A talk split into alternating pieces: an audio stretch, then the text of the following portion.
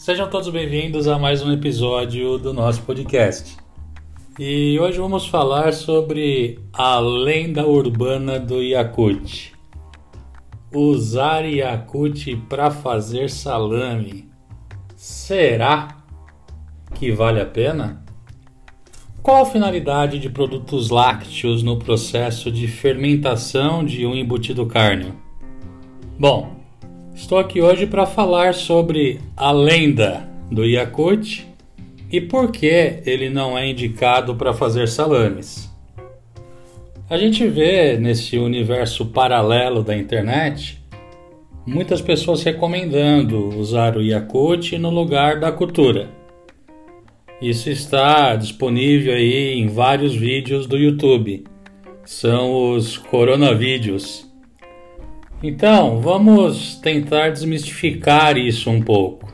Ou melhor, vamos resgatar essa polêmica que existe há muitos anos, um assunto que já tentei explicar de diversas formas ao longo do tempo, mas que, por incrível que pareça, recentemente voltaram a falar até de usar iogurte natural.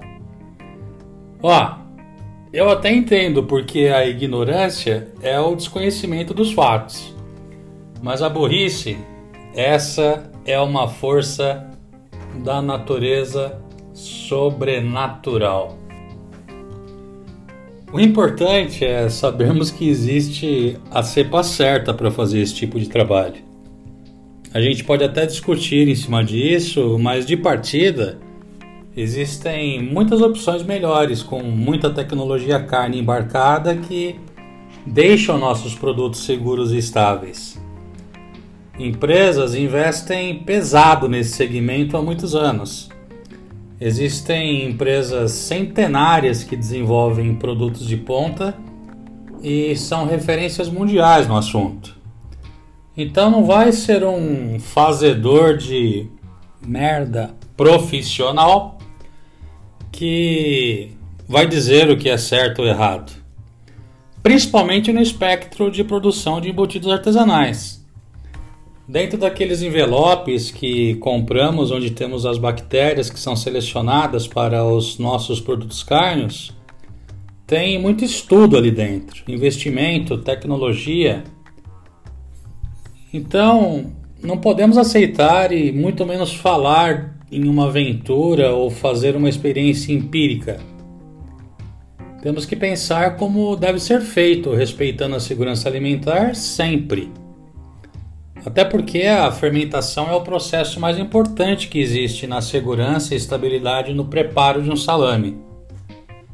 É a partir de lá que conseguimos manter e ajustar várias características do produto, como cor, sabor, textura, propriedades organolépticas, dentre outras. É na fermentação que todos os sabores são construídos, inclusive aquela característica acidez do salame. Bom, então, para ficar todo mundo na mesma página, dá um pause aí nesse áudio e sugiro que visitem o site da própria Yakut, digitando www.yakut.com.br barra produtos barra leite traço fermentado traço Yakut barra ou entra lá no yakut.com.br e segue a produtos leite fermentado.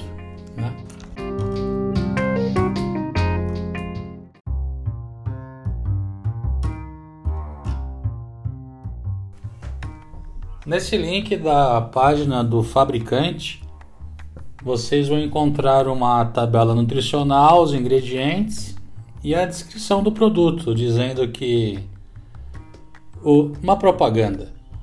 O leite fermentado Yakult é o alimento à base de leite desnatado, fermentado por lactobacillus selecionado, exclusivo probiótico Lactobacillus casei shirota que resiste como nenhum outro à acidez do estômago e chega vivo em maior quantidade ao intestino.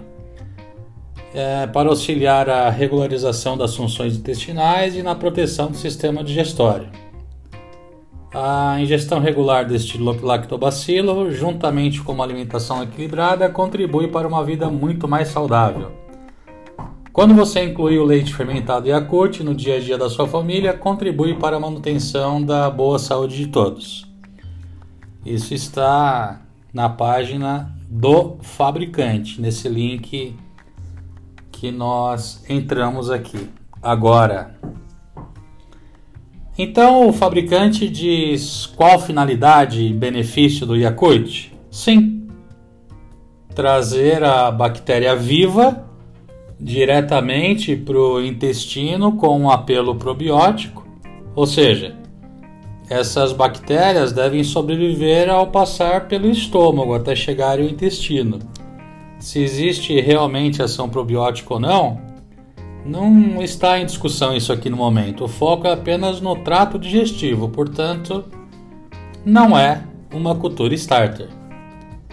Essas bactérias, quando são ingeridas regularmente, eu imagino que colonizam o intestino grosso, ajudando a afastar as bactérias nocivas. Até aí tudo bem. Mas onde é que o lactobacilo casei é usado na indústria ou comercialmente? Veja, na fabricação de queijos, semiduros e duros. Não é utilizado em produtos carnes, porque, embora ele tenha alta atividade proteolítica, ele também possui baixa atividade lipolítica. E quando a gente vai fazer um salame artesanal de qualidade, nós precisamos de alta atividade proteolítica e alta atividade lipolítica. É isso que dá o flavor do salame. Além do que, essa bactéria é estudada e desenvolvida por essa empresa para viver, para sobreviver no, no, trato digestivo, é, depende de uma temperatura alta, é a temperatura do nosso corpo, que se mantém 24 horas por dia acima de 30 graus. E nós não fazemos fermentação de salame acima de 30 graus. Ou você faz? Então, seria preciso fermentar o seu salame acima de 30 graus. E eu pergunto, qual o tempo de fermentação ideal nesse cenário? Não existe um estudo sério sobre isso. Quanto de açúcar eu preciso? Quanto tem de açúcar no Yakult? Um outro dado importante também é que se você olhar lá nos ingredientes do Yakult, aí nesse mesmo link, nessa mesma página, na formulação contém glicose. E uma vez que o Lactobacillus casei é homofermentativo, na presença de glicose existe a formação de CO2, que abriria bolhas internas no salame, um ótimo caminho para oxidação, putrefação e descarte daquele salame cheio de furinhos. Pensando agora em quem comercializa os seus produtos, também é um péssimo negócio, porque o seu público seria limitado apenas àqueles que não têm intolerância à lactose. E mais um dado importante é que no próprio site eles dizem que um frasco de Yakult contém 16 bilhões de unidades formadoras de colônia. Já em um sachê envelope de uma cultura, contém 300 bilhões de unidades.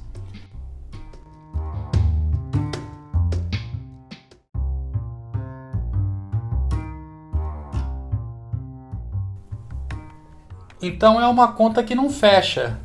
A gente querer substituir uma cultura com 300 bilhões por um subproduto com apenas 16 bilhões. Ah, quem será que está pagando mais caro?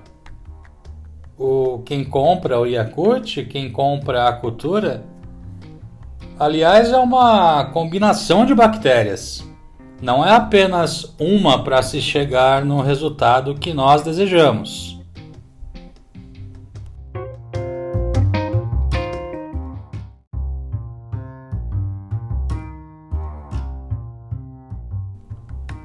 Então, quando usamos a cultura correta, sabemos quanto de bactérias temos ali, quanto precisamos de comida para alimentar aquelas bactérias. Dentro de um envelope, de um sachê de cultura, nós temos os estafilococos, tanto chinosos quanto carnosos. E a principal função dos estafilococos, estando esses combinados ou separados, mas que compõem as culturas destinadas aos produtos cárneos, é a atividade redutase, que durante a hidrólise enzimática faz a transposição de nitrato para nitrito, óxido nítrico e nitrosomoglobina, que é aquela cor característica do salame. E a segunda importante função e, propriedade que os estafilococos promovem dentro dos salames é a atividade catalase, onde ela quebra o peróxido de hidrogênio em água e oxigênio, conservando a coloração e protegendo contra o ranço. Então, esses dois mecanismos que acontecem através dos estafilococos são importantes e você não consegue obter através do Yakult, porque ele só tem lactobacilos.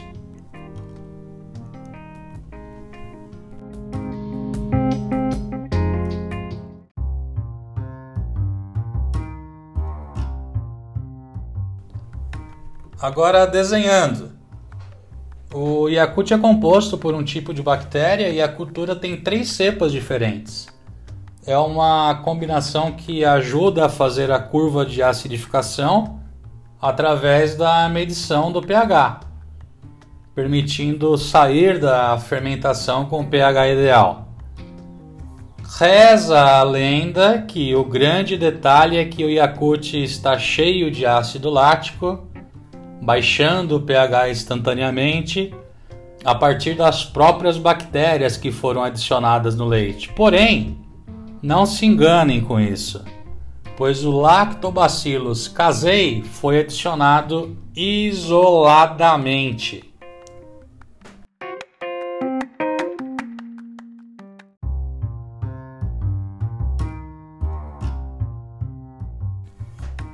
Outro ponto de reflexão importante é sobre a fatiabilidade do salame, que também é influenciada diretamente pelo tipo de cultura que você usa.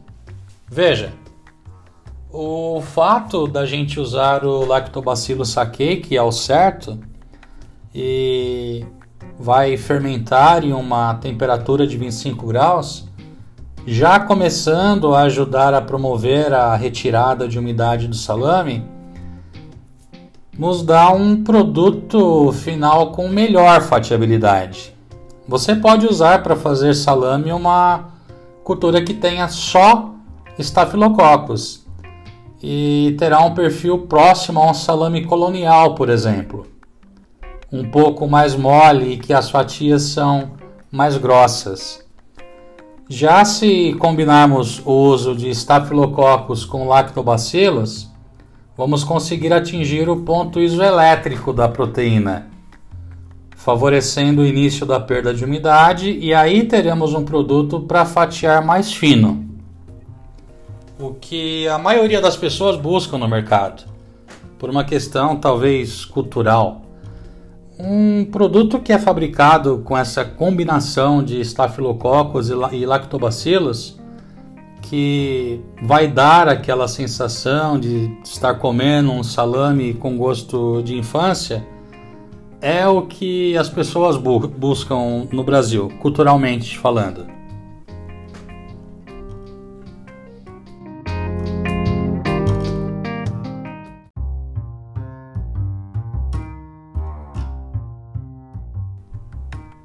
Fazer salame não é a arte do possível, é fazer o melhor sempre.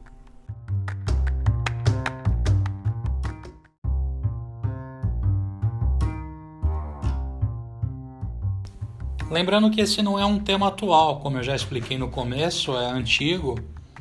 Já existe até um artigo publicado no site há quase cinco anos.